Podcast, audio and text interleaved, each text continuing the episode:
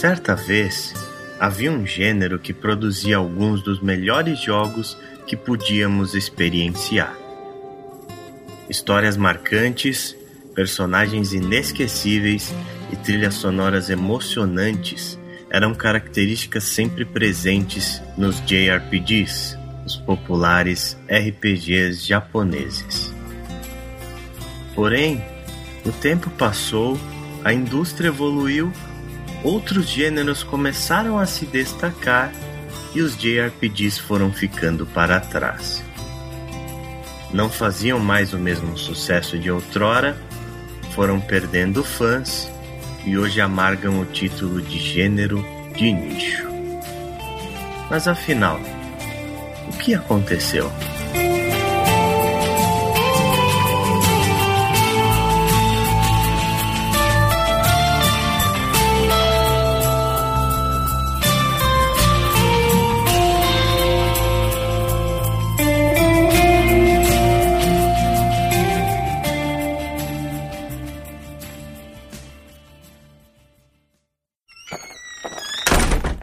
Sou o Ale Romero. Eu sou o Chico. Eu sou o Greg. E eu sou o Daniel Alson. Senhoras e senhores, sejam bem-vindos à edição número 10 do Ana Play.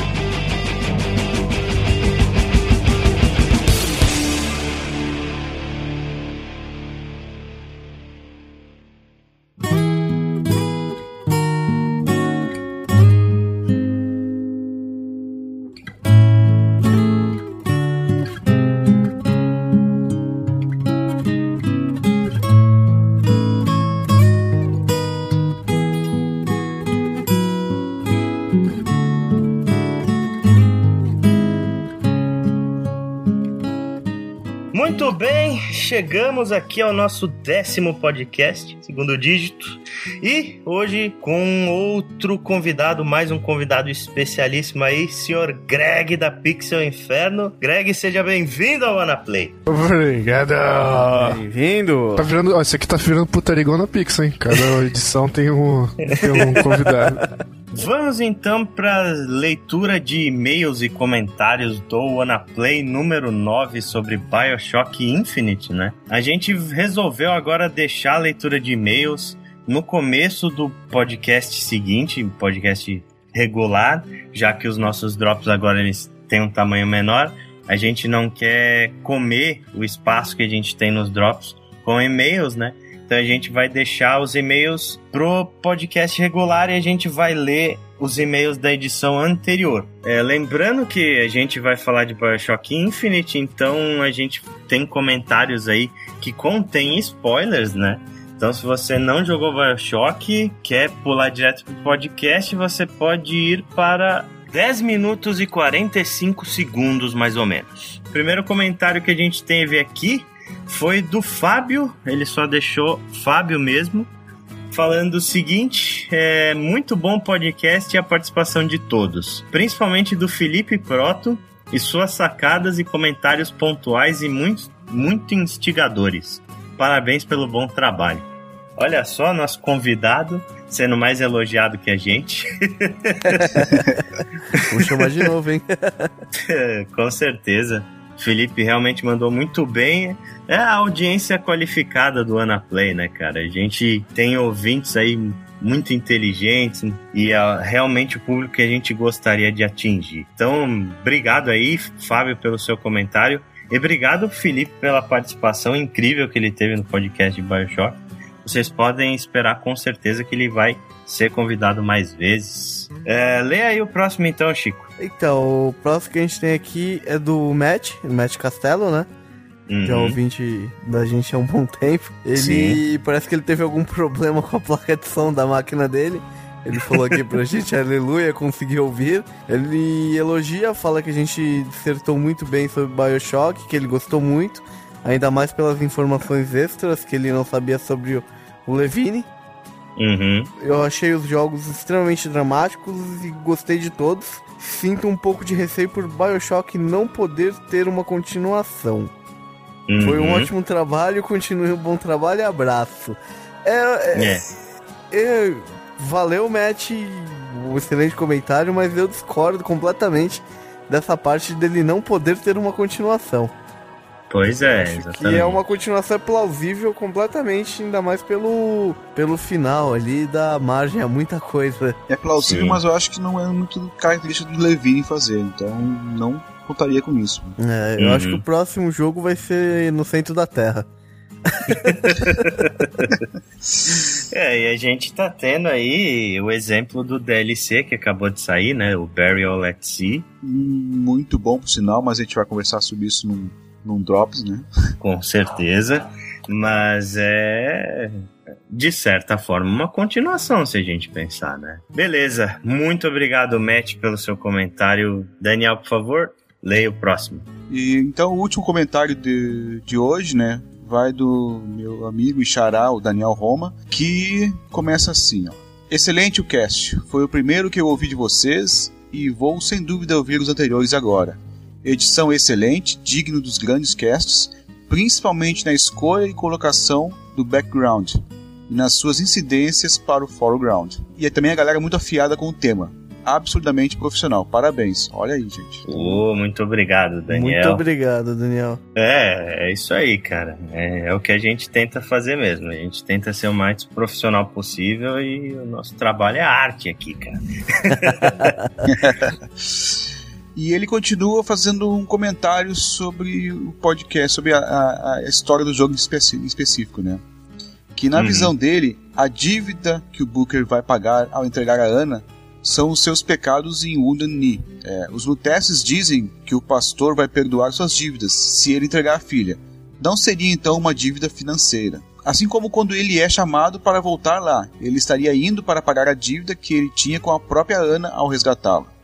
Acontece que na cabeça do Booker, que sequer se lembra da existência da Ana, seria uma dívida de jogo, mas faz parte das memórias que ele construiu na cabeça dele.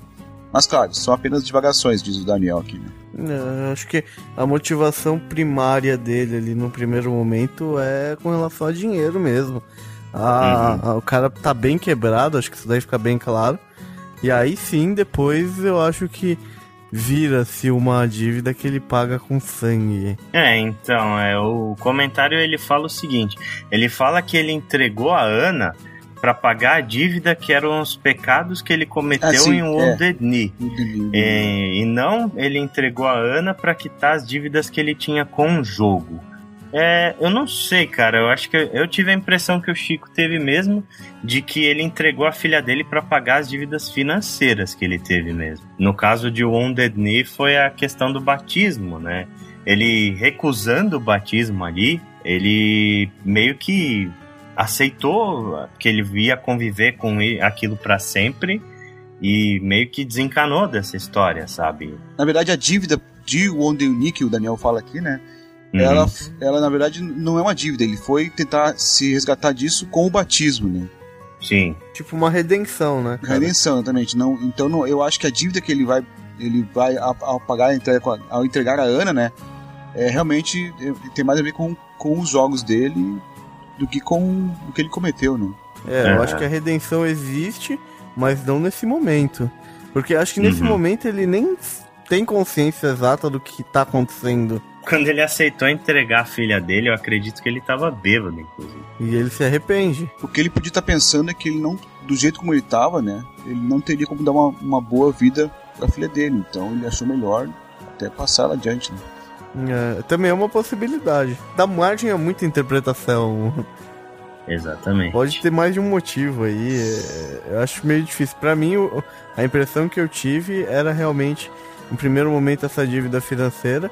E no segundo momento, claramente é uma dívida financeira novamente.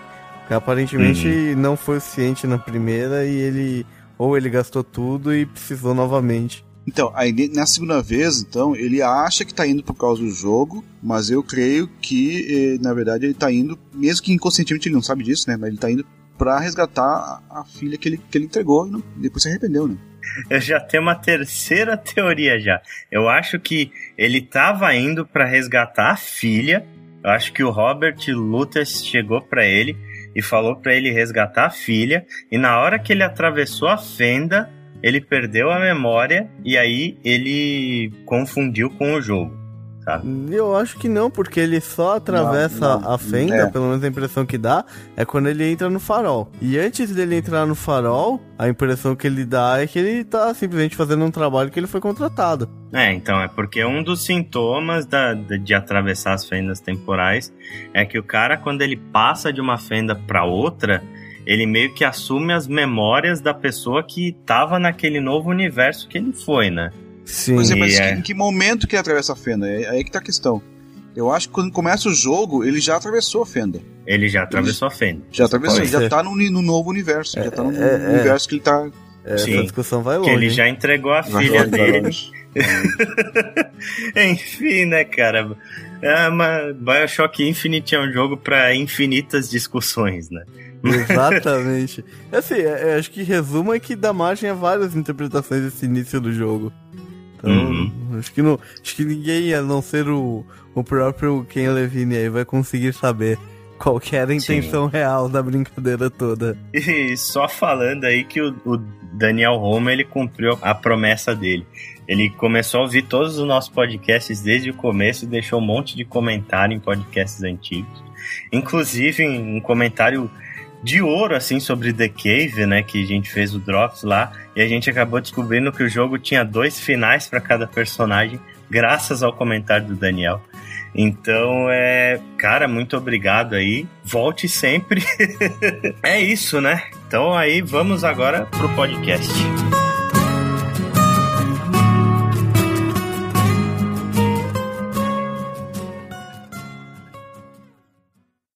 hoje a gente vai conversar sobre um gênero que vem meio que morrendo nos últimos anos, né? É, ele já teve uma importância absurda dentro do, da indústria dos games, já foi um dos gêneros mais tops, assim, com maior número de vendas, mas ultimamente os RPGs japoneses, né, os JRPGs, eles vêm caindo bastante, né, cara? Você vê aí, por exemplo, uma das coisas que fez a gente pensar em gravar esse podcast foi o que eu tava conversando com o Chico sobre um projeto do Kickstarter chamado Project Phoenix. Hum. Né? Então, ele é um projeto assim que conta com uma equipe estelar, assim, de uma galera que já produziu muita coisa relevante na indústria, tipo os caras que já trabalharam em vários Final Fantasies, trabalharam em Zelda, é, Skyrim e várias coisas assim, inclusive um deles, o Nobu Ematsu, que é um dos maiores compositores japoneses de todos os tempos, está envolvido no meio do projeto. E eles se apoiam puramente nesse fato, né? No, no puro uhum. fato de serem veteranos, mesmo não terem quase ou nada mostrado nenhum da, da, nada da proposta. Né? Não. É, eles mostraram o quê? Praticamente só um screenshot lá Parece estar tá bem bonito. E, e um vídeo de entrevista, né? Vai ser muito bom essa porra. Compra esse caralho. tipo, nós Isso é foda.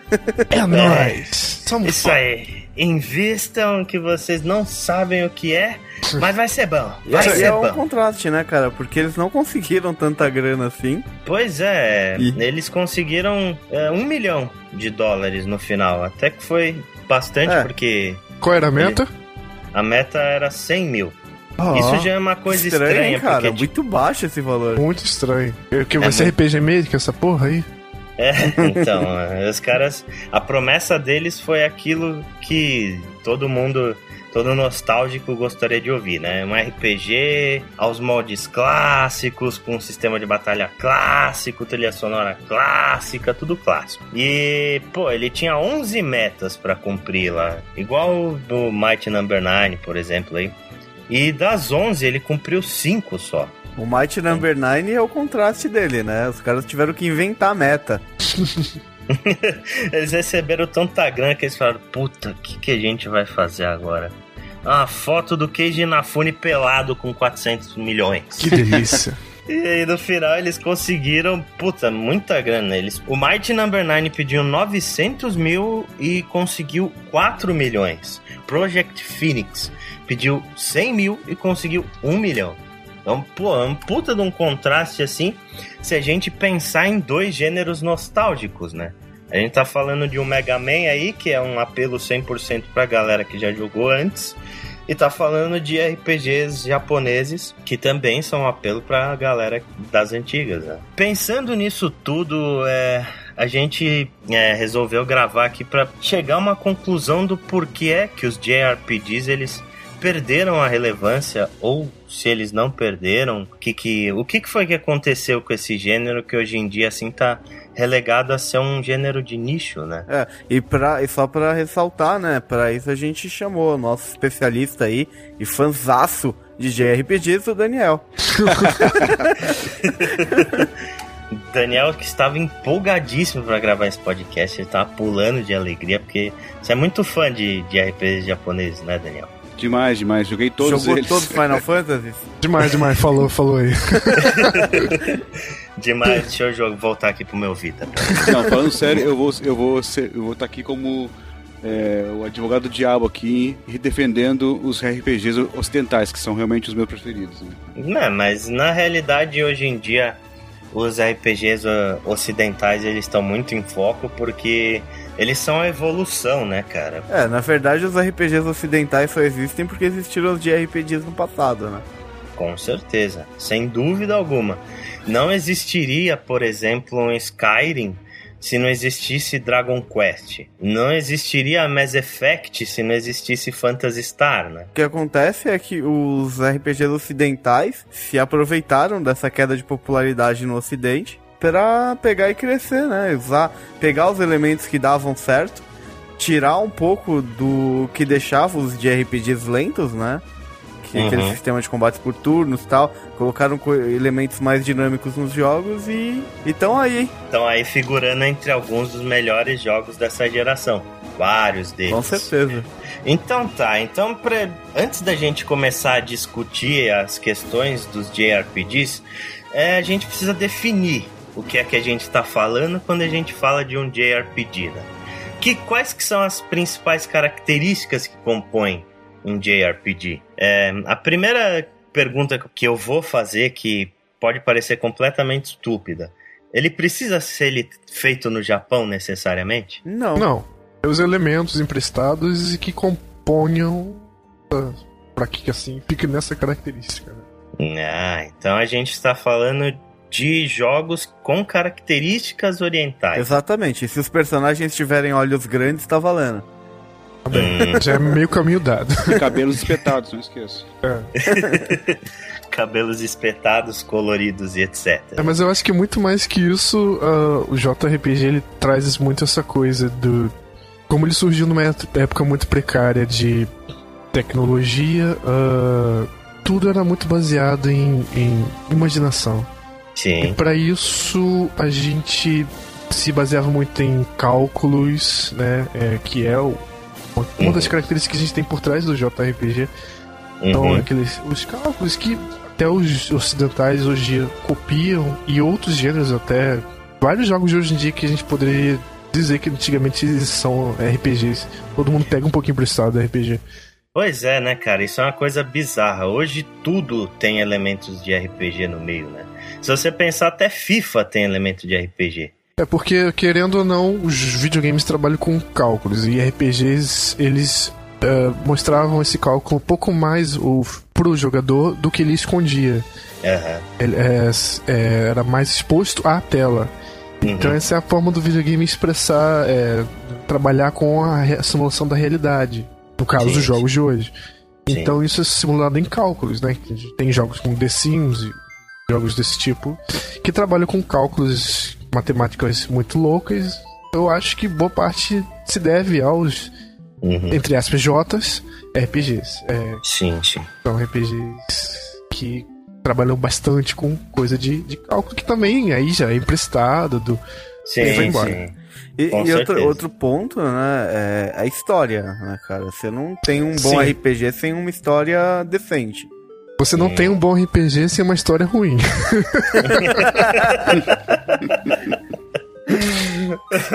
mentira, mentira. E quando a gente fala sobre compor um RPG, eu me remeto muito aos anos 80, coisa do Nintendinho, que era videogame povoado de JRPGs. Uhum. E eram, não, não, não, não, tinham escritores, eram mais assim, jovens sonhadores fazendo um jogo. Então o cara que tava ali programando a música podia também estar tá fazendo outra, fazendo parte do roteiro. Que é o que voltou a acontecer nos indies hoje em dia. Pois é. Eu acho isso muito bom porque explora mais a criatividade do que você ficar né, fazendo toda uma fazer uma comunidade ali de ah, você faz isso, você faz isso, fazer isso, nem sempre quando tudo se reúne, tudo dá certo. E tá aí um é, exemplo tipo... que se chama Assassin's Creed 3. Isso que eu ia falar, equipe de 800 pessoas trabalhando no jogo, né? Temos agora uma equipe de 900 no, no 4. Veja só, aí você vai ter um jogo que é metade de corrida, um terço de nave espacial, o outro Kart. de pirata. E aí eles vão kart. esquecer de colocar os barcos no jogo de pirata, né?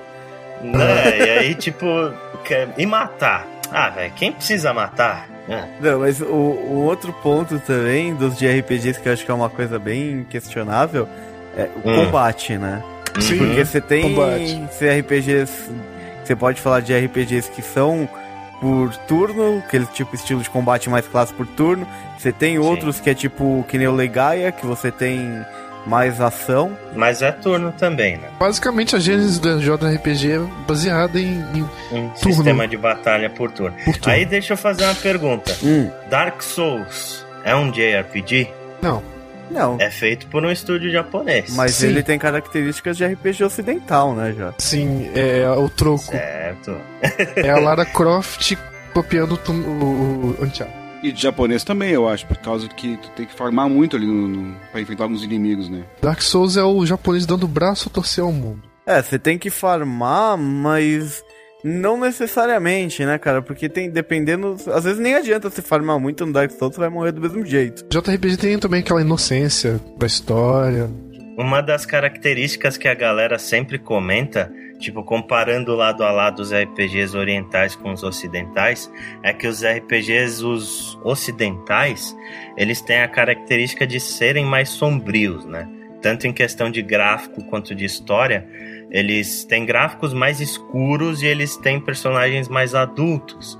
Enquanto nos RPGs japoneses, normalmente a gente tem gráficos bem coloridos, assim, e personagens infantis. Outra característica que eu acho também importante aí, que eu acredito que isso seja nativo do RPG em geral, é o personagem ter evolução, né? Ter levels e tal.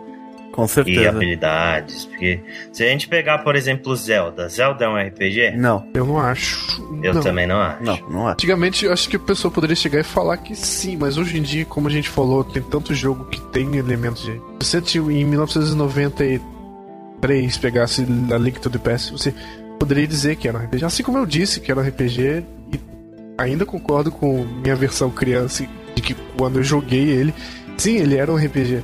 Mas hoje em dia uhum. a gente uhum. já não pode mais dizer isso. Tudo tem um RPG dentro. É. é, tudo tem um RPG dentro. E que mais? Algum, mais algum aspecto? Muito texto. Fato, fato. O pessoal até pode comentar aí, né? Embaixo, montar.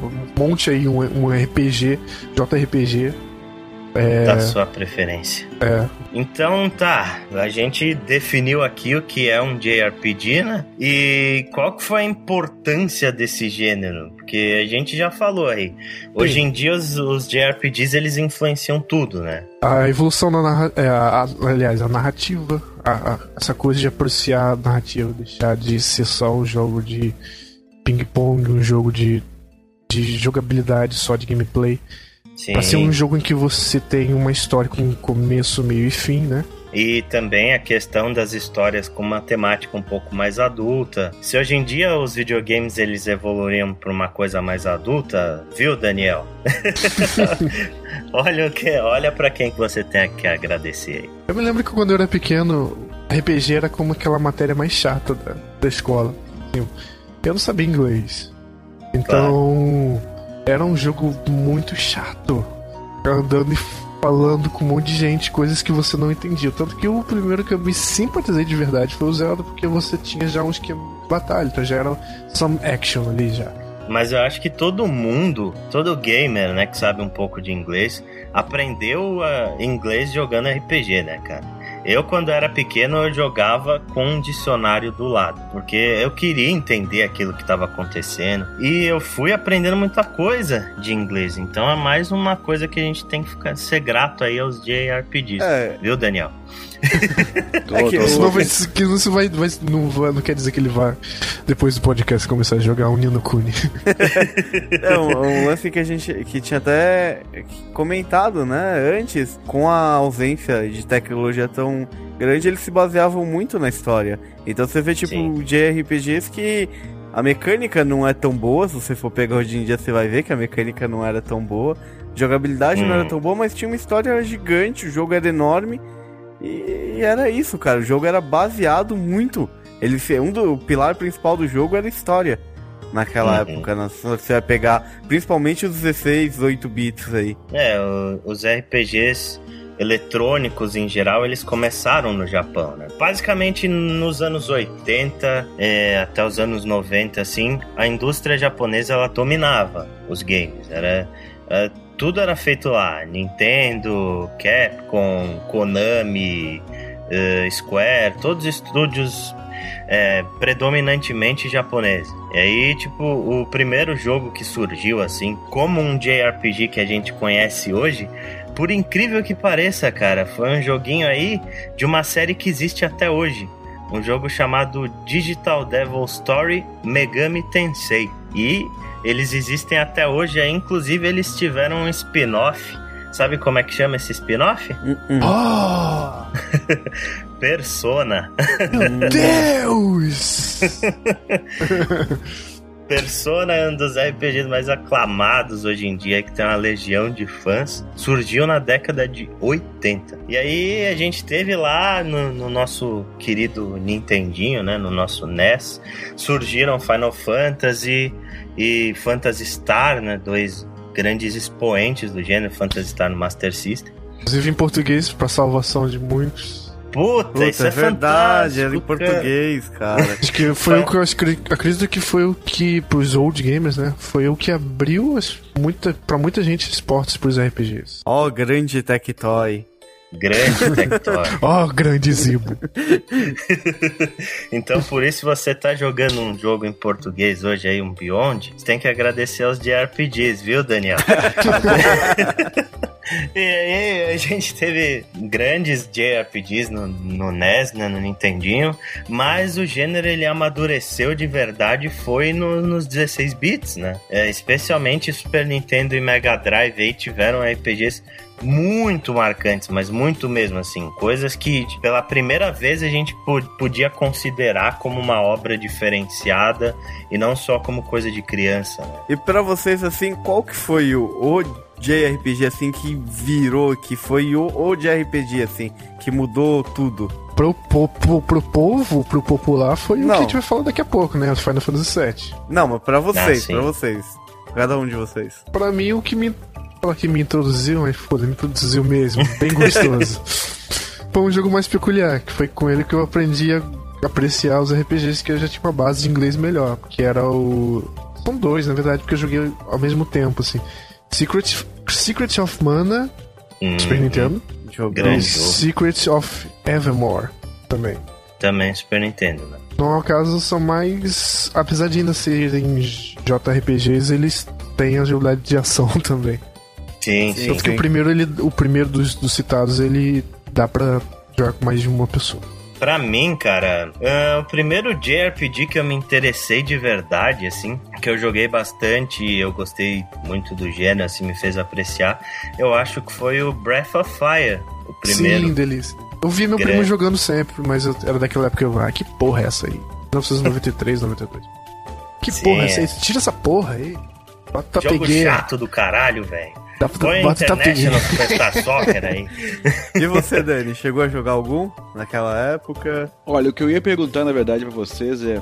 Pra quem não, nunca jogou JRPG hum. hum. e gosta de, dos, dos RPGs ocidentais, qual vocês indicariam aquele que, que faria a pessoa começar a gostar de JRPG? Ou pelo menos tentar se gostar, né? Olha, cara, eu vou, eu vou te indicar um assim que eu acho que até hoje é um, é um jogo fantástico e tal.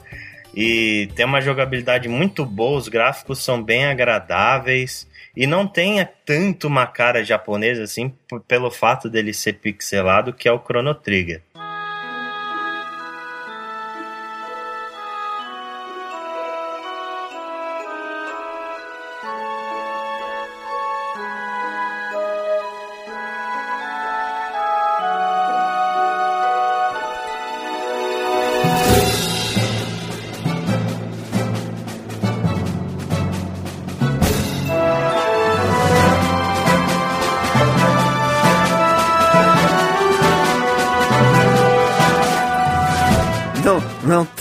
Cara japonesa, Alexandre. Alexandre, é, é, é, o artista dessa porra é o cara do Dragon Ball, velho. É, é o Akira Toroyama. O personagem principal é o Cloud, velho. O Cloud não, é o Goku é praticamente, o cara. Ah, não, não, não, não, não, isso não vai dar pra ser, não. Não, mas é que não, não, não dava pra ele reproduzir um, um anime, tá ligado? Como é Com hoje certeza. em dia você pega JRPGs hoje em dia, é um anime, velho. As cutscenes são animes, os gráficos em games são animes. Eu acho que isso incomoda bastante. Mas a Chrono Trigger ainda tem gráficos muito bonitos. Eu acho que, é, que vale muito a pena. Um pra me recomendar, eu duvido vocês não se interessarem. Forem muito calhordas. É. é. É dessa geração. Ele se chama Eternal Sonata.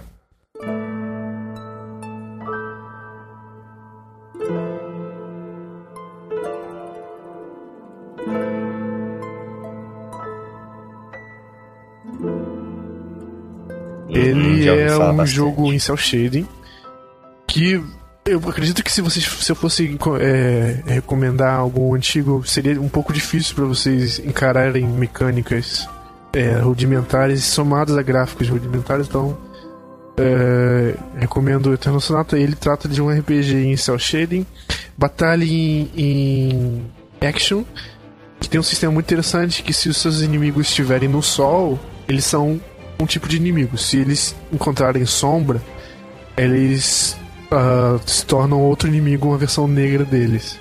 Uhum, a versão cota. é... A versão cota. e... versão afrodescendente. Isso, assim são os especiais. Se você executar um especial na sombra, ele sai a versão maligna dele, assim. Mas. Então isso é, é o, pe o pedra, papel, tesoura do, do jogo.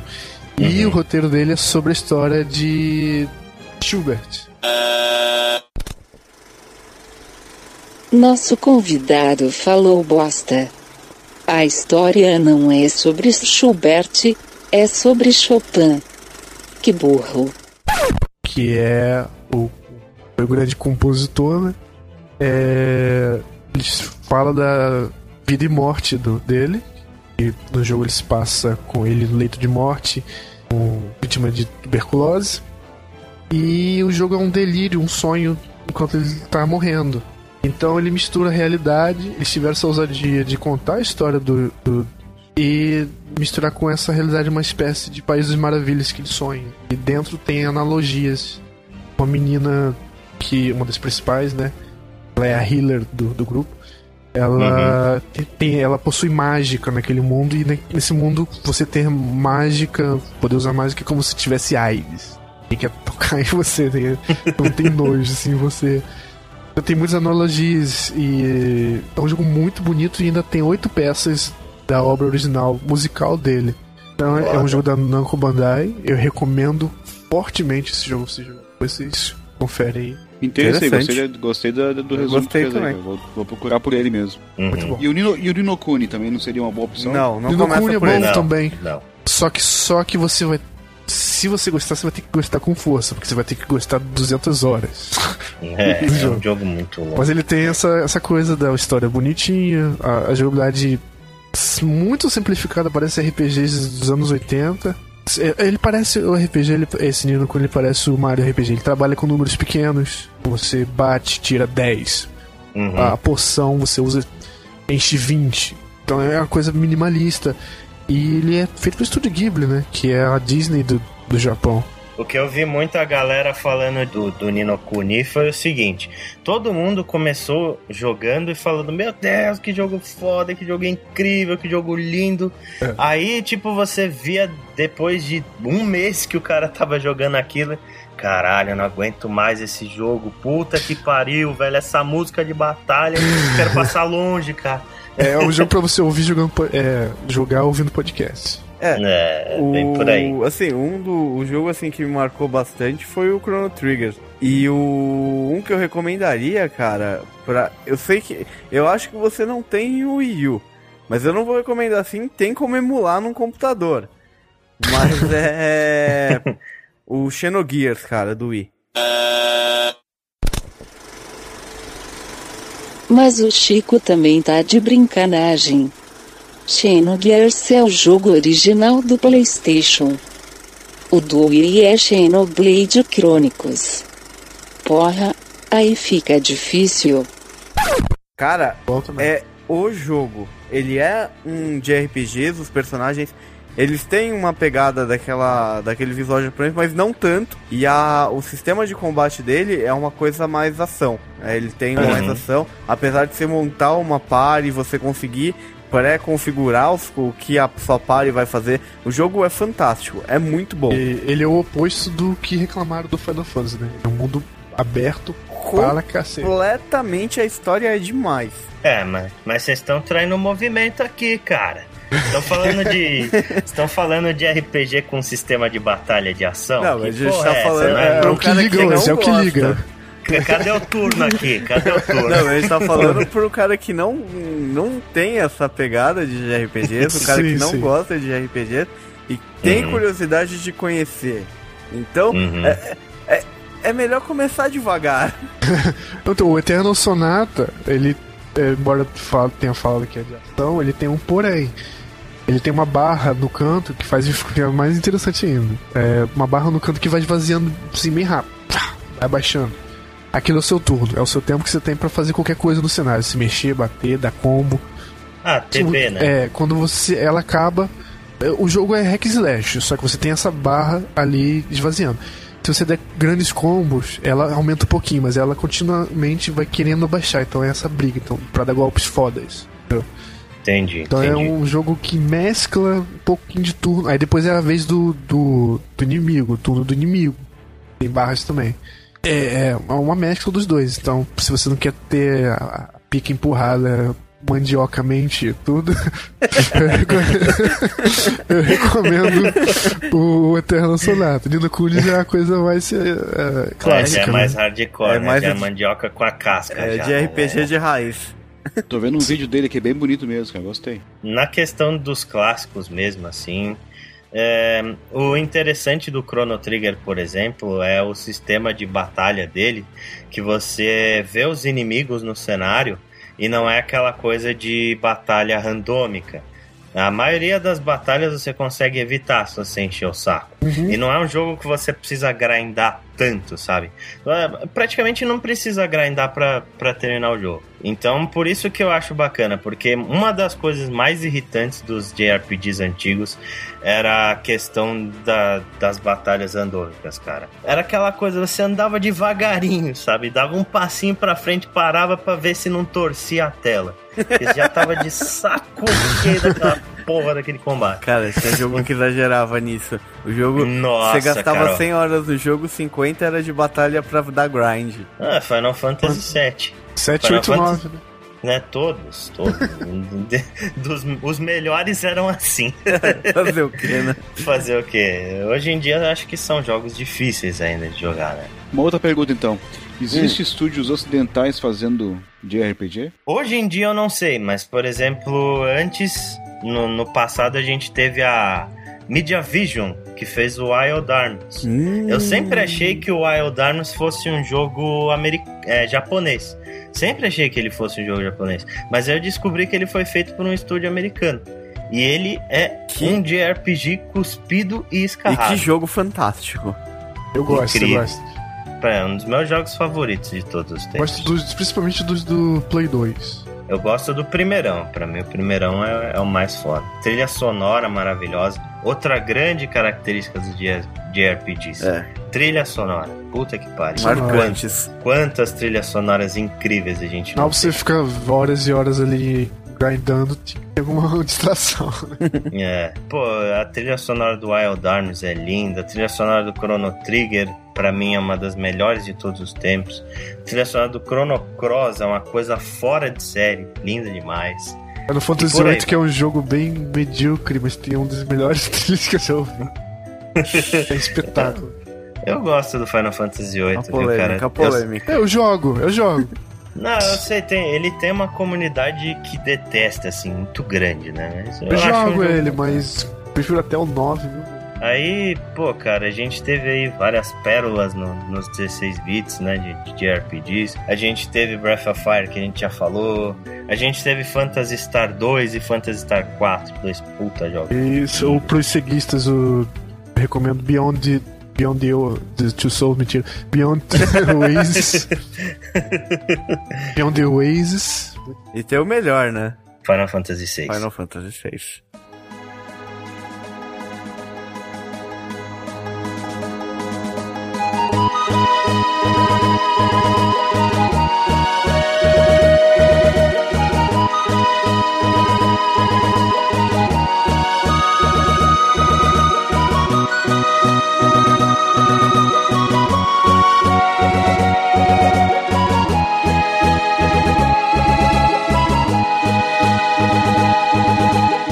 No Super NES a gente teve o amadurecimento todo dos JRPGs até que eles chegaram no auge, né, cara? Aquela fase inacreditável dos JRPGs que foram os 32 bits. Né? Porque o PlayStation 1 e o Sega Saturn, eles tiveram pérolas assim que encabeçam a lista dos melhores jogos dessa geração todos eles de RPGs, né? A gente teve aí Chrono Cross, que a gente já citou. Final Fantasy VII, 9. Shining Force 3. Shining Force 3. A gente teve Final Fantasy Tactics.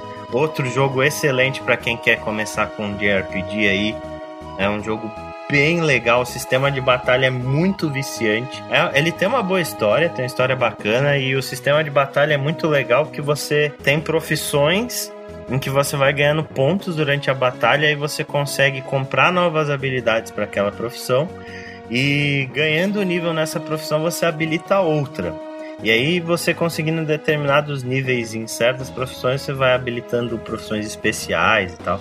Então é, você vai mudando muito seus personagens. É muito foda. Procurem jogar na versão de PSP, que é a versão que tem a tradução não cagada. Exato, War of the Lions. Excelente, tem pro Vita aí. Tem um RPG do PlayStation 1, cara, que para mim é um dos sistemas de combate que na época eu não joguei hoje para saber se envelheceu mal. Uhum. Mas o Legaia, cara, Sabia que você aquele, sistema, aquele sistema de combate era uma coisa fenomenal. Você tinha, você tinha uma, um slot, você tinha um botão pra, pra mão direita, um botão pra esquerda, um pro pé direito, um pro esquerdo, e com isso você tinha uma barrinha que você combinava os movimentos e soltava uns especiais de acordo com os movimentos que você colocava. Cara, era muito louco esse jogo. era muito louco.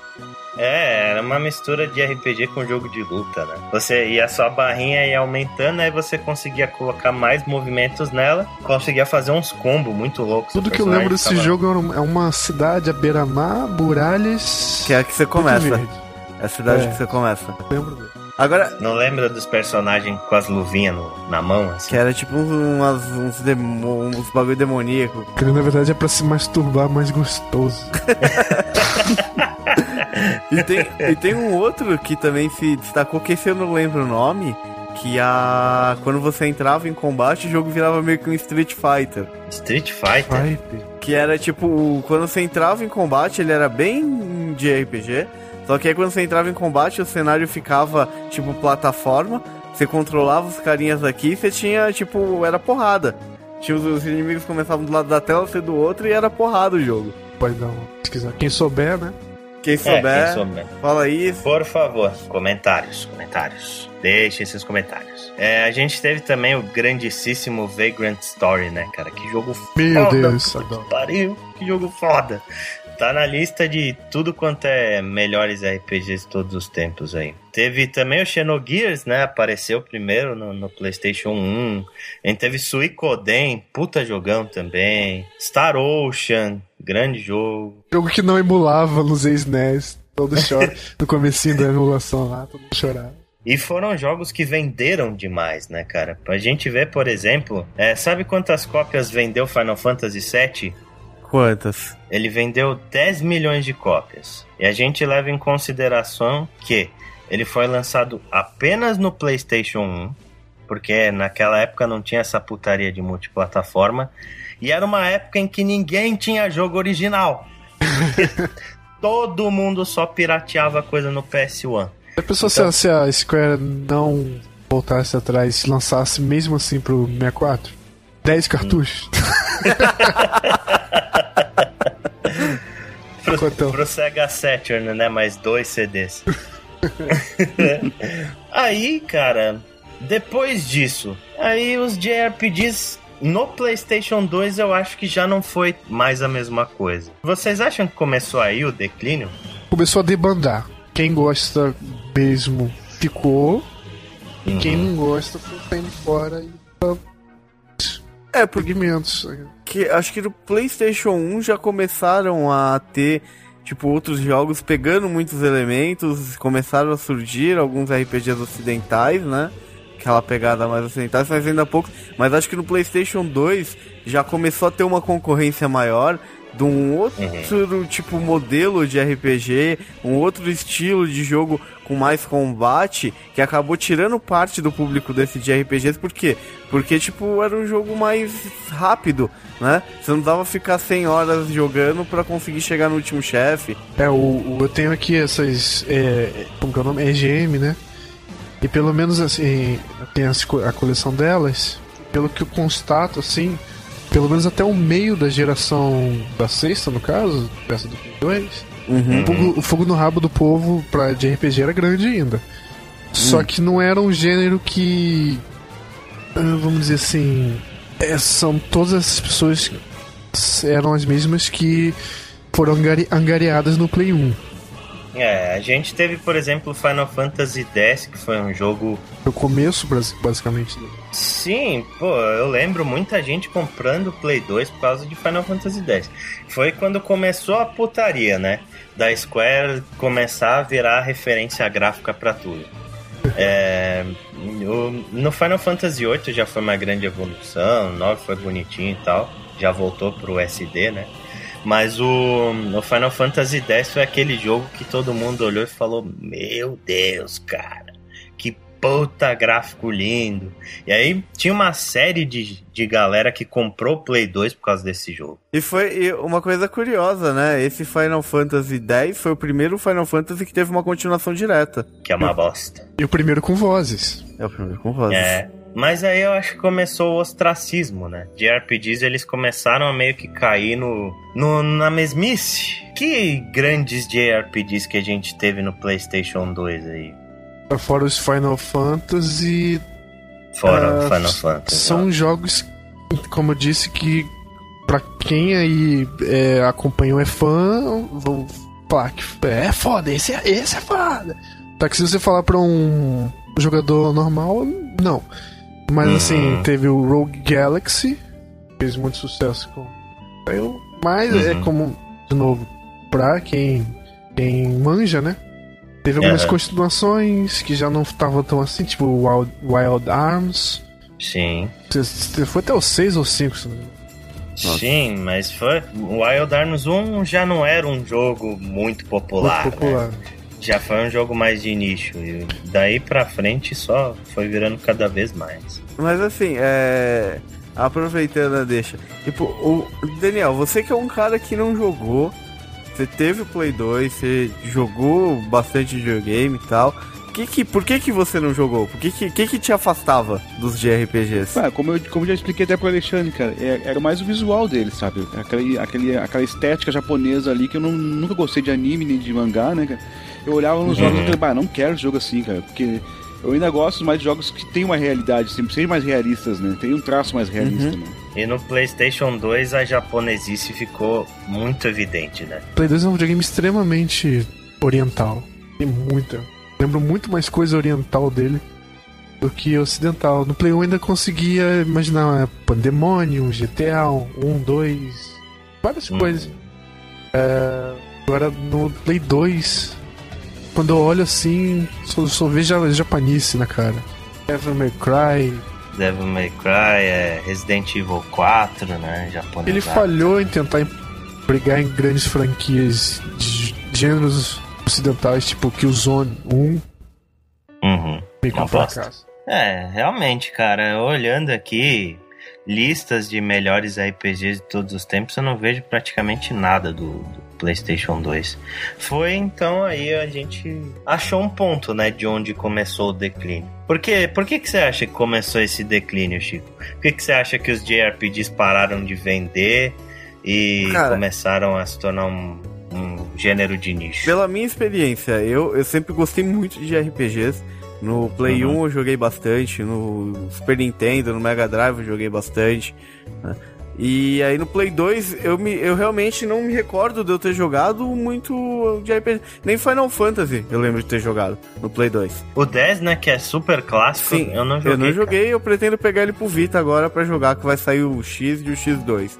Né? É, vai sair o HD. Né? É. HD. Então, e tá bem bonito. E assim, mas eu acho que o que, que, o que pegou pra não jogar é que na época do Play 2, tipo, já, eu já tava um pouco mais velho. Então uhum. eu já uhum. tinha uma série de outras coisas, tipo faculdade, tinha uma série de outras obrigações, uma série de outras coisas para fazer e, e, eu não uhum. tinha mais tempo para perder 100 horas no jogo. Eu não tinha mais tempo Sim. pra perder, tipo, 10 horas no jogo e não sair do lugar, só fazendo grind pra o personagem evoluir, pra eu conseguir chegar perto do chefe. Daquele, daquele lugar. Enquanto, tipo, em paralelo a isso, eu tinha jogos que eu podia pegar jogar um pouco, me divertir. Entendeu? Que eu não uhum. precisava fazer grind, que aí chegou esses jogos que tinham uma dinâmica um pouco maior. Uhum. Com elementos de RPG, que era uma coisa que eu gostava. E aí acabei, acabei me afastando um pouco dos de RPGs nessa época por causa disso, basicamente. Porque não tinha mais tempo para perder 100 horas num jogo, entendeu? Assim. Pois é, pra mim também a geração Play 2 foi uma geração de merda, assim, sabe? Porque apesar de ter sido o videogame mais vendido de todos os tempos, eu não jogava praticamente nada que não fosse instantâneo. Talvez, tipo, um jogo que eu pudesse desligar a qualquer hora, como era o caso do, do próprio N11. Eu fui uma das pessoas que comprou o Play 2 para jogar o N11 e foi jogando isso praticamente até o fim da geração. Mas Seu BR! Mas não precisa nem chegar em N11, cara. Você pega jogos tipo que nem o Devil May Cry. God of War mesmo. Devil May, Devil Cry, May Cry, God of War, são jogos que, tipo, legal, tem alguns elementos de RPG, você tem uma certa evolução, só que assim, é um jogo que você consegue jogar uma tela, você não vai perder 10 horas para conseguir passar uma tela, você salva pronto, uhum. tipo, você não precisa, tipo, no de RPG, cara, tinha um, um lance que às vezes o, o, próprio o save, ele era tão longe um do outro e você tinha tanto random encounter no meio que, meu, Isso era foda. Você começava a jogar, você sabia, eu vou, eu tenho que ter pelo menos uma hora pra jogar. Porque uhum. é, é o tempo até eu chegar no próximo save state aqui. Sim, sim, era, era bizarro mesmo. E, é, e começaram também a surgir os RPGs ocidentais, né, cara? A gente uhum. teve aí na época que saiu pro Xbox original, que foi o Elder Scrolls, né? O Morrowind. Sim popularizou um pouco mais algo que era mais restrito aos PCistas. Mas assim, só falando um pouco ainda sobre o declínio do, do uhum. JRPG, eu acho que assim, por natureza o JRPG é um gênero assim, muito arrastado. A, a natureza dele já é de ser arrastado. Uhum. E ele não tem muito para onde correr se, se você for evoluir, ele já se desconfigura muito. E hoje em dia, quem é que nunca é, sentiu uma agonia ao perder um, uma, uma, uma, fase de algum jogo novo e voltar um pouquinho o checkpoint, assim. É. Então, imagina, a, gente, a indústria cresceu muito, então a gente não tá com tanto tempo para ficar preso a um só jogo, né? Coisas estão uhum. muito rápidas, os checkpoints estão, em todos os lugares nos jogos, tá muito mais dinâmico, você precisa de passar informação boa em menos tempo. Tá aí Journey é. para isso. É, então acho que reload, cara. É, o, o jogo para mim, aí tem muita gente que luta contra isso, mas para mim, uh, jogo grande não é mais sinônimo de, de qualidade. Se você for botar qualidade em full time desses 200 horas, você vai ter que gastar uns 10 anos aí pra, pra poder colocar qualidade em cada um desses horas das 100 que você se propõe a jogar. Eu é. realmente não suporto jogo grande também, cara. Hoje em dia eu não vejo porquê de um jogo durar mais do que 30 horas, sabe? Tá é, consumindo é muito, muito, mais jogo. Né? Difícil. Sim, sim. E é muito difícil um jogo conseguir se manter bom depois disso. Você vê, por exemplo, o Far Cry 3. Porra, é, o jogo é tão arrastado, mas tão arrastado para se tornar gigantesco assim. Pilcado. Mas é, é, é que porra, o Far Cry não... 3 ele tem um prolongamento artificial. Exato, ele, ele, é deve, de ele, ele, é, ele, é bem fechado na primeira parte do jogo, pro jogo poderia ter acabado ali e lançado a outra parte como Far Cry 4. Porque nem ia dar. É. Tipo. Vocês não jogaram não... os anteriores, não, né? É, não. Eu joguei um Sim, pouco, mas jogos... nem até o final. Joguei todos os vertentes dele, que tem uns 5 jogos anteriores a isso. Tem um, um do PC, dois no Xbox One, um no Wii, que é horrível. É, um no 360. É e então, o 2, que é bem Far... parecido com o 3. Assim. O Far Cry eu não joguei nem. O Far Cry eu não joguei pra saber sobre isso aí, né? Mas, cara, eu preciso defender aqui é, Fallout 3, que eu joguei 150 horas e gostei. É, Skyrim, hum. joguei 180 é. horas, gostei também.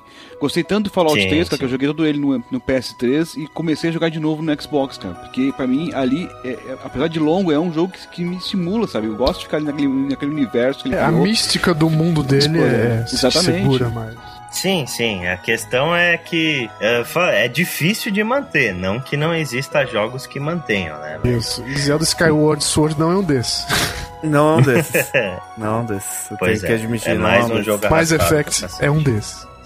Sim. Assim, Mass Effect é foda demais. Tem jogos que conseguem prolongar o jogo naturalmente, conseguir manter uma história boa, um, uma, um motivo para você continuar ali depois de tantas horas. Que nem Skyrim. Skyrim, às vezes, você con conhece muita gente que começou a jogar e foi jogando, jogando, jogando, sem ter passado a primeira metade do jogo, o cara tava com 100 horas Sim. de jogo. Pela quantidade de coisas Sim, que fácil. você tem, do universo rico ali. Agora, o problema é quando você prolonga o jogo artificialmente. Que você é, coloca, então... coloca coisa ali só pra fazer o cara ter que jogar mais, só que sempre a mesma coisa, ou repetitivo, ou uma coisa que não tem nada a ver. Você quer ver uma coisa que os RPGs ocidentais deram um tapa na cara dos JRPGs? Grind. Porque é, a gente fala, porra, RPG ocidental não tem grind. Tem, velho. Só que a questão é que o grinding viraram side quests. Né? Você evolui de nível fazendo coisas relevantes dentro daquele universo. Uhum. Você não simplesmente fica andando no mapa esperando acontecer um encontro randômico para você matar um inimigo X e aumentar o level do seu personagem. Você vê, por exemplo, um Skyrim ou um Mass Effect da vida. Você pega uma missão e aí nessa missão você vai lá, enfrenta inimigo pra caralho e nesse meio do caminho você vai evoluindo seu personagem. Se você quiser evoluir mais, você faz mais missões, senão você segue seu caminho. É, o problema é que assim mesmo pode haver muita repetição nisso aí, né, nessas sidequests. Sim, é, não, não é todo jogo que faz bem, né? O próprio Mass Effect 1, que eu tô jogando agora, é, as sidequests elas são bem parecidas, assim, e tem algumas bem chatinhas. Então, se for, se for avaliar o, o Skyrim, por exemplo, quase todas as quests dele são baseadas em que? É entrar em uma dungeon lá, que é uma caverna, enfrentar uhum. os inimigos ao longo de um longo caminho lá, e no final é. pegar alguma coisa ou matar um, um boss lá e voltar. Sim. Todas elas são baseadas nisso aí. Então, esse é o tipo de coisa que no, com o tempo tu vai, pô, de novo isso, de novo isso, acaba largando e desistindo, sabe? É, mas é no caso pra inflar, né? Mas, tipo, o Skyrim ele tem missões paralelas é, da, das guildas. Que isso é muito foda. Sim, essas tipo, são legais, essas são legais. São, são coisas que são histórias tão grandes quanto a história principal, paralelas, Sim, sabe? sim, É- mini- mini é animal, né? é animal. É o número de coisas que eles conseguem contextualizar dentro da própria proposta medieval deles, né? Você não vai conseguir chegar lá em cima no morro do, do- da montanha e soltar de paraquedas. Então, acho que é o que eles conseguem fazer dentro do, do mundo medieval, né? É, depois do PlayStation 2, aí, a- na época que a gente entrou nessa atual geração que a gente tá, aí foi a pá de cal em cima dos JRPGs, né, velho? É, viraram jogos de nicho de vez, assim. A gente não- praticamente não teve grandes JRPGs lançados no Ocidente. Se você olhar, por exemplo, o Metacritic e olhar as maiores notas dessa geração, você não vai encontrar nenhum JRPG, mas nenhum, assim. E você sabe, e você sabe qual plataforma que recebeu os melhores de RPGs dessa geração? O Wii, Wii. com certeza. Porque o Wii ele é predominantemente um console japonês, com filosofia japonesa e que vende muita coisa lá. Se tiver curiosidade, coloca no Google os 10 melhores JRPGs do Wii. Você vai ver que é um jogo fantástico atrás do outro. E que cujo é muito mais barato é, desenvolver. Esse foi o motivo pelo qual o Final Fantasy XIII não existe nos moldes de Xenogears, Xeno- Xenogears, né? Uhum. Foi até da- falado por entrevista, olha. Algo que ficou assim, no resumo da coisa. Se vocês querem o- o- jogar o Final Fantasy do jeito que vocês imaginavam, joguem Xenogears. Final Fantasy XIII ele teve que ser assim porque é o tipo de tecnologia que a gente tem pra essa época a gente pode pagar pra ser. Se, você, se a gente fosse fazer do jeito que vocês queriam, ia ser 10 anos fazendo, fora a grana toda essa parada. Então Sim, ele sim. É, o, o- é o- é, foi a plataforma ideal pra desenvolver JRPG por causa do, do custo, né? Do custo de E aí, falando nisso ainda, cara, aí você vê que não é só o mercado, né? Os jogadores que passaram a desacreditar nos, nos JRPGs, né? De certa forma. Mas também o mercado começou a, a perceber que esses jogos não vendiam mais bem no ocidente. Tanto que, por exemplo, o Xenogears, que é um dos melhores jogos do Wii, disparado, na minha opinião, ele praticamente ele quase não foi lançado no ocidente. Ele só foi lançado, acho que um ou dois anos depois do lançamento no Japão, porque ah, os fãs, tipo, xingaram no Twitter, e aí, aí os caras decidiram lançar. E quando lançaram, lançaram tipo coisa assim de. lançaram 100 mil cópias. E hoje, onde você vai procurar no eBay, esse jogo é uma fortuna. caríssimo. Porque não É lançaram quase nada de cópias. Sim. Por quê? Porque eles não estão, eles não acreditam mais que esse tipo de jogo vende no ocidente. Xenogears não, a gente tá falando de Xenogears, é Xenoblade, né? Xe- Xenogears é do, do PlayStation 1. É, Xenoblade. Quem quiser Uhum. comprar aí, é, bagatela no Brasil, né? 400 a 600 reais. Vai lá, corre. Vai lá, Champs. Ou emula Manda no pau. computador, eu não falei isso.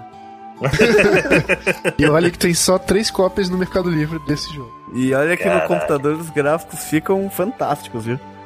Exatamente. Bota aquele filtrozinho, fica uma beleza. E assim, o, voltando pro Final Fantasy XIII, cara, pra mim o Final Fantasy XIII foi uma das maiores decepções que eu já tive no mundo dos videogames. Pra mim Porque também. eu vi aqueles gráficos, aquele comercial fantástico, eu falei, pô, Final Fantasy, vou voltar a jogar Final Fantasy. Comprei o jogo, fui todo felizão, comecei a jogar aquilo lá. Aí beleza, né? Daí eu, tipo, eu vi aquele jogo, meu, tá muito linear, não posso voltar pra outra cidade. Eu falei, tá, mas deve ser só no começo, depois vai mudar.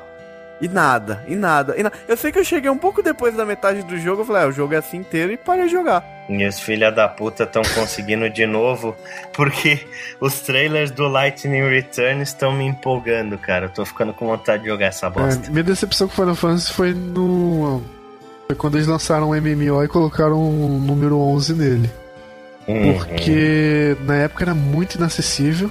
Uma coisa absurda. Se comprar um HD pra colocar e pagar mensalidade. Play 2, né? É, e quem colecionava, quem era fã da série, tomou no cu. Né? Que foi você. É, lindamente.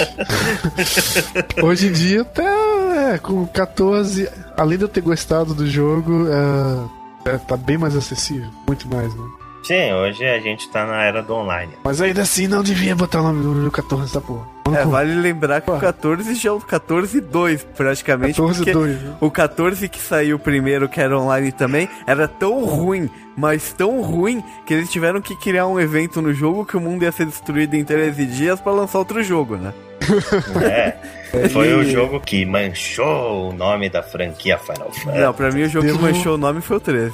É. Devo dizer que a trilha desse a Realm Reborn é espetacular. Nossa, desde o início. Como sempre. Né? E agora vem uma perguntinha assim: é, vocês acham que os JRPGs ainda são um gênero relevante? Ou eles são tipo é, os Adventures Point and Click da LucasArts, assim, que morreram, né? Viraram coisa de gente nostálgica. Eu, eu vou abster minha resposta pra, pra pergunta final. Então lá eu vou responder já tudo junto. O que, que você acha, Chico? Cara, eu acho que assim, eu acho que hoje em dia de RPG é um. É pra um público específico, eu acho que não. Se não adianta, você não vai conseguir vender um. um acho que nem o Final Fantasy XIII do, da forma como ele era. Né? Se você olhar, você lembra. Acho que todo mundo deve ter visto o trailer do Final Fantasy XV. Sim. Pelo aquele trailer, você já vê que o que, que aconteceu. A impressão que eu tenho é que eles pegaram os elementos que funcionam do de RPGs ainda, pegaram o, os elementos dos RPGs ocidentais, que é a evolução deles, e incorporaram. Você olha os trailers dos, do, do Final Fantasy XV, o combate é ação. Uhum. O jogo não, não aparenta ter mais aquele grind. O jogo parece, tipo, o trailer, tipo, dá uma impressão de que o jogo tá mais dinâmico, que o jogo tá com uma pegada ocidental. Entendeu? É, então eu acho que necessário. esse é o único jeito deles darem certo. E é o caminho que eu acho que eles estão seguindo. Uhum. É, o, é o que o povo quer, né? É o. Se Final Fantasy XV é o Devil May Creed of War.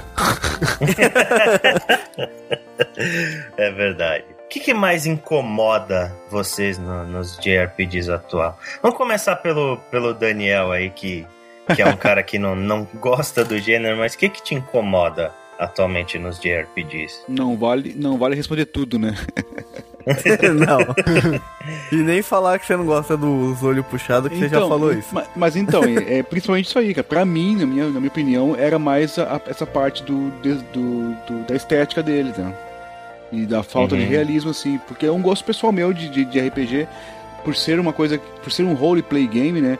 É, de é. ser mais realista, né? De poder me encaixar mais naquele universo ali, né? E parece que eu não tenho essa identidade com, com, com a estética japonesa, então isso me, me afasta dele, cara.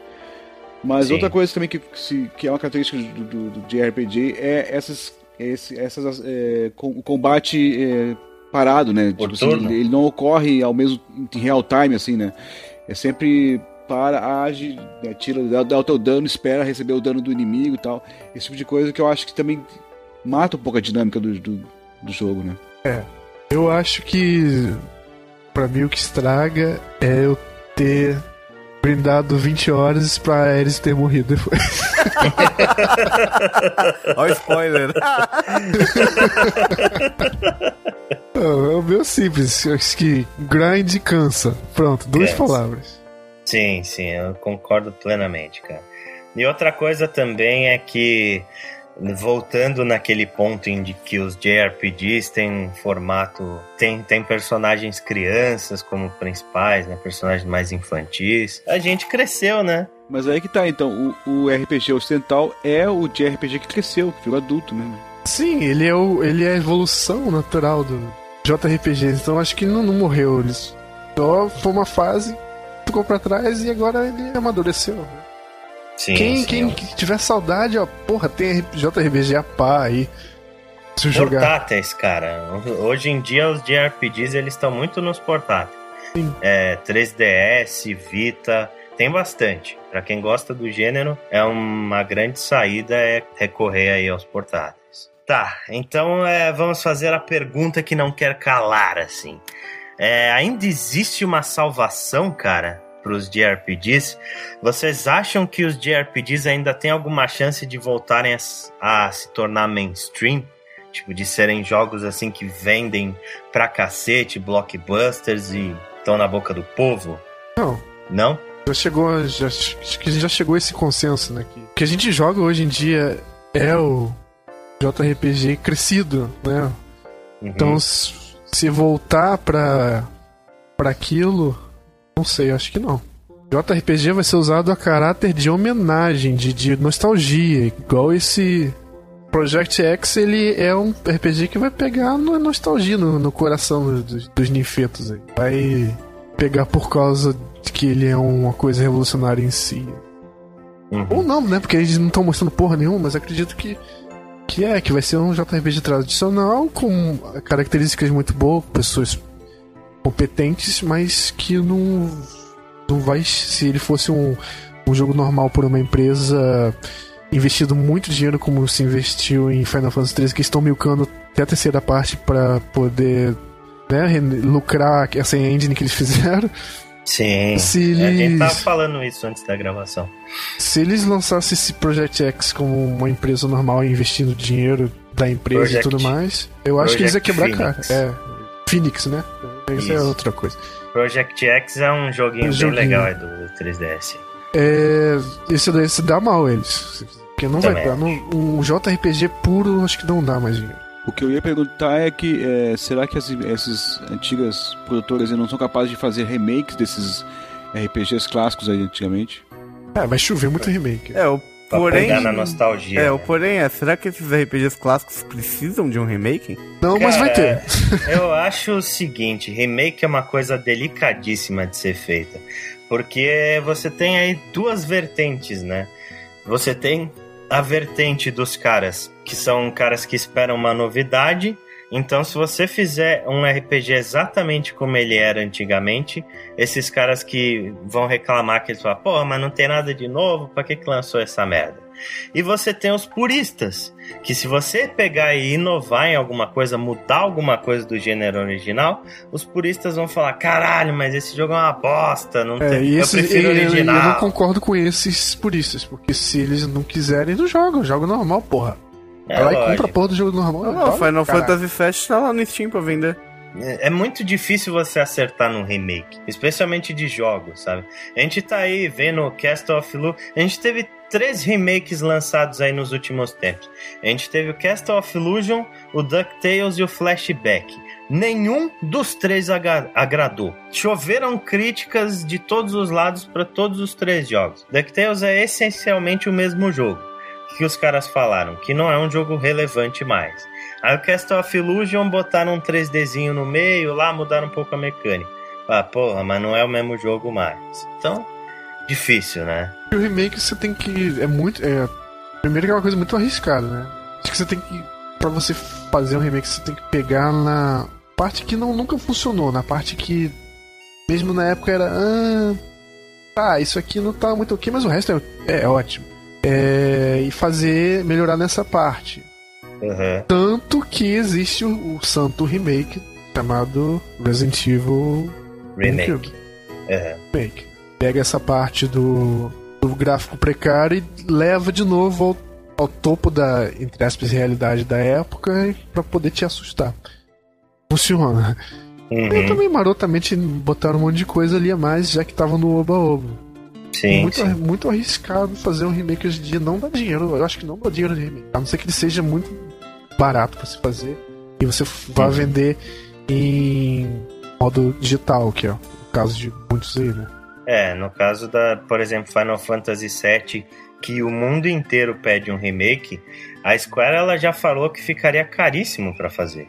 Isso, porque... e eu acho que eu, quando eu começasse a jogar, eu acho que. Por que, que eu tô jogando isso? Porque não precisa tanto. Não, não precisa. É aquela coisa, jogo bom é jogo bom até hoje, sabe? Não, não, não fica cansado. Eu, eu não sou a favor de remakes desses RPGs antigos, não. Eles tiveram a importância deles na época e os que são jogáveis até hoje são, os que não são. Se você acha aí se, na, na, memória. Se vocês, as pessoas acham eles importantes, joga ele de novo, em vez de ficar desejando meter a colher ali e refazer alguma coisa. Se você gosta, joga de novo, então. Para fechar aí a nossa discussão, que foi muito boa, né? A mesa redonda, fantástica aí. É, eu gostaria que vocês falassem Quais são os seus RPGs favoritos de todos os tempos, seus JRPGs? Jesus Cristo, sabe quando ele falou: é, Muitos serão chamados e poucos serão escolhidos?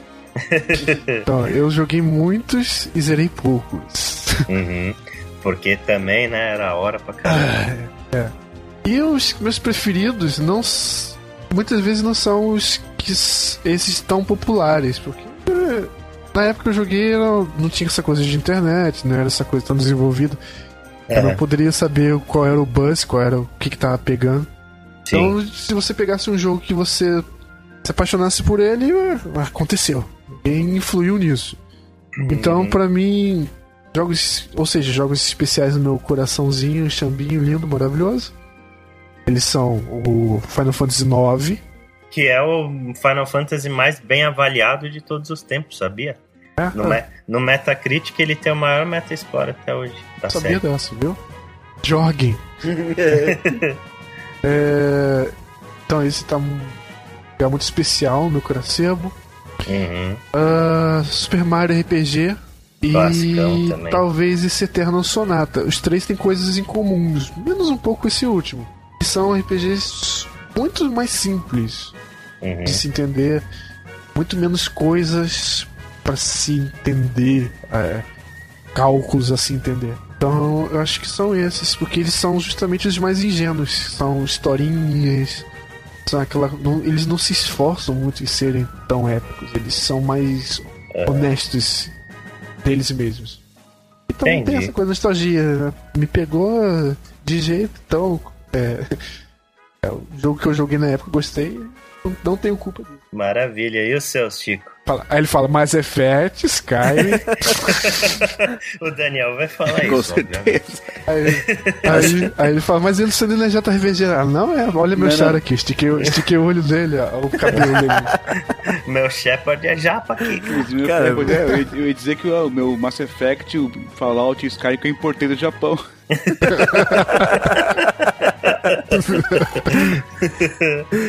Cara, e aí, Chico? É, sim, eu, eu, vou falar os que me marcaram mais. Uhum. O Final Fantasy VII, cara, eu acho que ele teve momentos assim extremamente emocionantes. O Final Fantasy VI, uhum.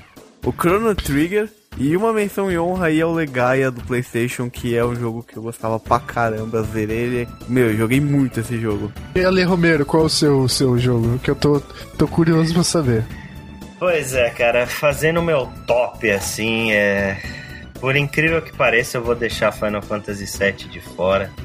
Porque é um jogo que me marcou demais na época. Porque, porra, eu joguei aquela merda assim.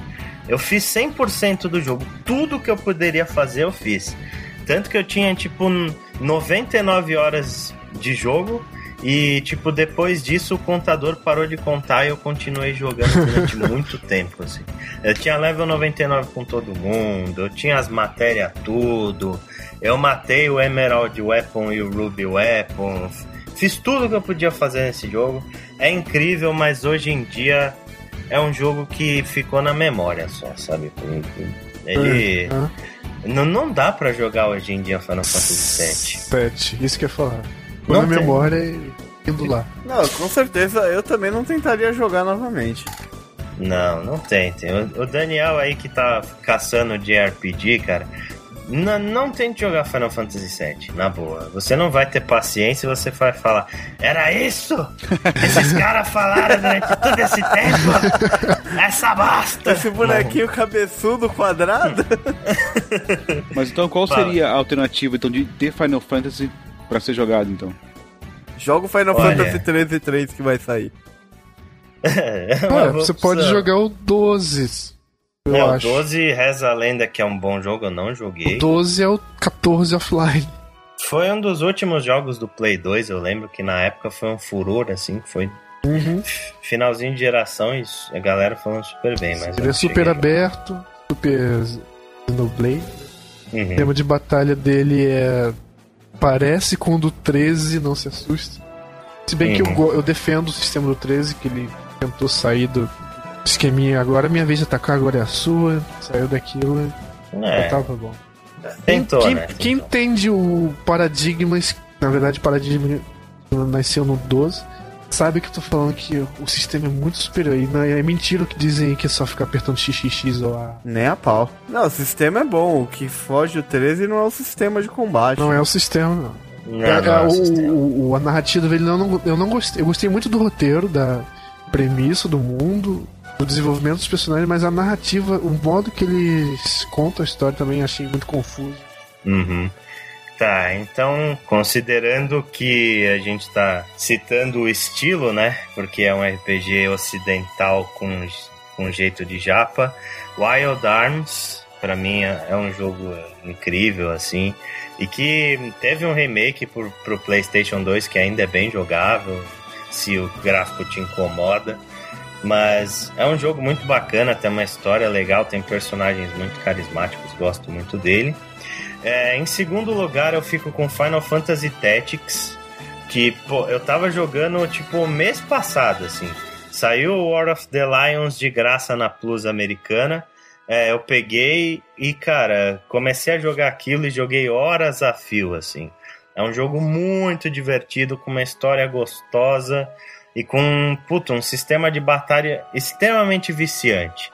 Então, ó, se você quer começar a jogar um Final Fantasy, como o Daniel perguntou, eu recomendo Final Fantasy Tactics. É um jogo que envelheceu muito bem aí, tá inteirão. E para mim, cara, o melhor JRPG de todos os tempos, que também é o meu jogo favorito de todos os tempos, se chama Chrono Trigger.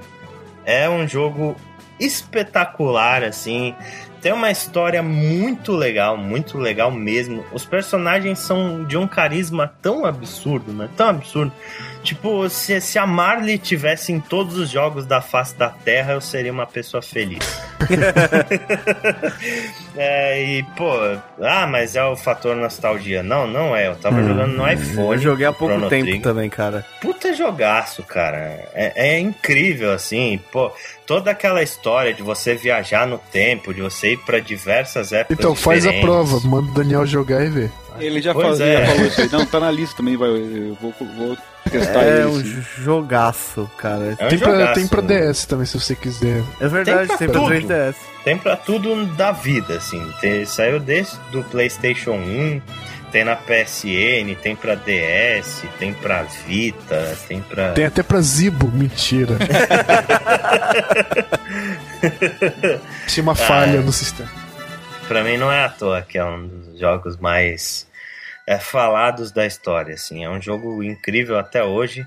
O sistema de batalha é bem classicão, é o ATB, né? O Active Time Battle, que foi popularizado no Não Final é Active Fantasy. Time Battle, é Atibato. eu, eu, se eu fosse um pouco mais popular assim, fosse putinha da nostalgia, eu falaria Final Fantasy VI e Chrono Trigger. Vai ter muita gente falando também Chrono Cross aí no comentário com você. Com certeza. Com certeza. É um grande jogo também. Trilha sonora espetacular. Que aliás também é do Chrono Trigger, né? Então, é isso. É, beleza. Posso mudar uma minha coisa? Pokémon Yellow. Mentira. Pois é, né? Vamos xingar a gente que a gente não falou de Pokémon, né? Mas, cara. Que é um, um ótimo jeito de entrar no RPG da forma mais didática possível. Ah, é um bom jogo de briga de galo. Rinha de galo. Proibido no Brasil. Rinha de galo. Greg, por favor, onde as pessoas podem encontrar a sua figura? Eu tenho uma fábrica de vassoura piaçaba, se chama pixelinferno.com.br. Se tiver faltando vassoura na sua casa, é, entre lá, pixelferno.com.br. Lá também a gente tem podcast de games. É, também, né? Por também. acaso. Tem, acabei de ver aqui na televisão que as pastilhas Eno têm a mesma cor da nova logo do meu site. Isso é putaria. Isso é putaria. É, aí, lá tem os podcasts, né? Inclusive dois dele o, o Ale participou. Sim, um sim. foi sobre clichês e outro agora que não chegou a que foi ao vivo, quem não ouviu se fudeu. é, e tem matérias também, matérias sempre, e reviews também, streamings, como eu falei agora também, sempre rolando lá, entra lá, tem todos os. Tem o calendário das streamings, tem já 36 indo pro 37 podcasts para vocês ouvirem. Inclusive a gente vai ter em breve um sobre pip sobre é, terror, né? Então, se, se vocês quiserem participar também, tem convidados. E é isso aí, pixelferno.com.br. Maravilha. Maravilha. Acessem lá, site muito bacana que dá uma força grande pra gente também. Que delícia, grande, cara. Que delícia, cara. Então, é, eu, o Daniel e o Chico, a gente também tem um podcast. É, se vocês gostarem, é o wanaplay.net.br é o nosso site, tá?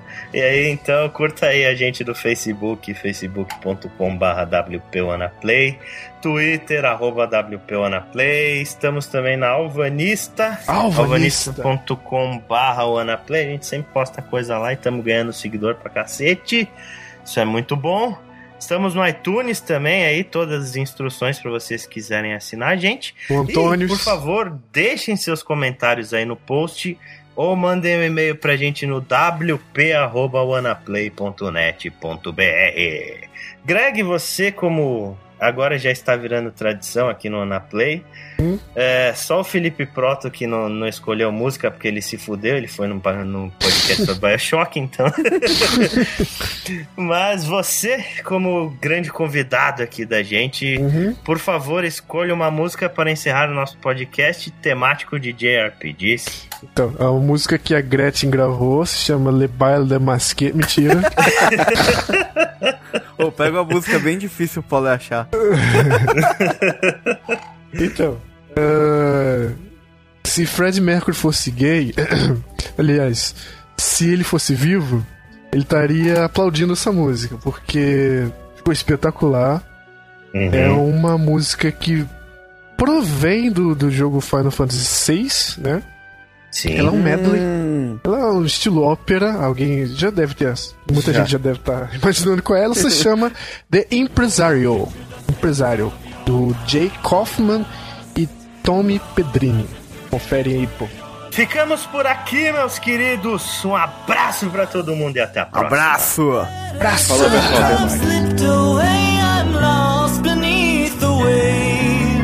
Nothing left to say. savage crime.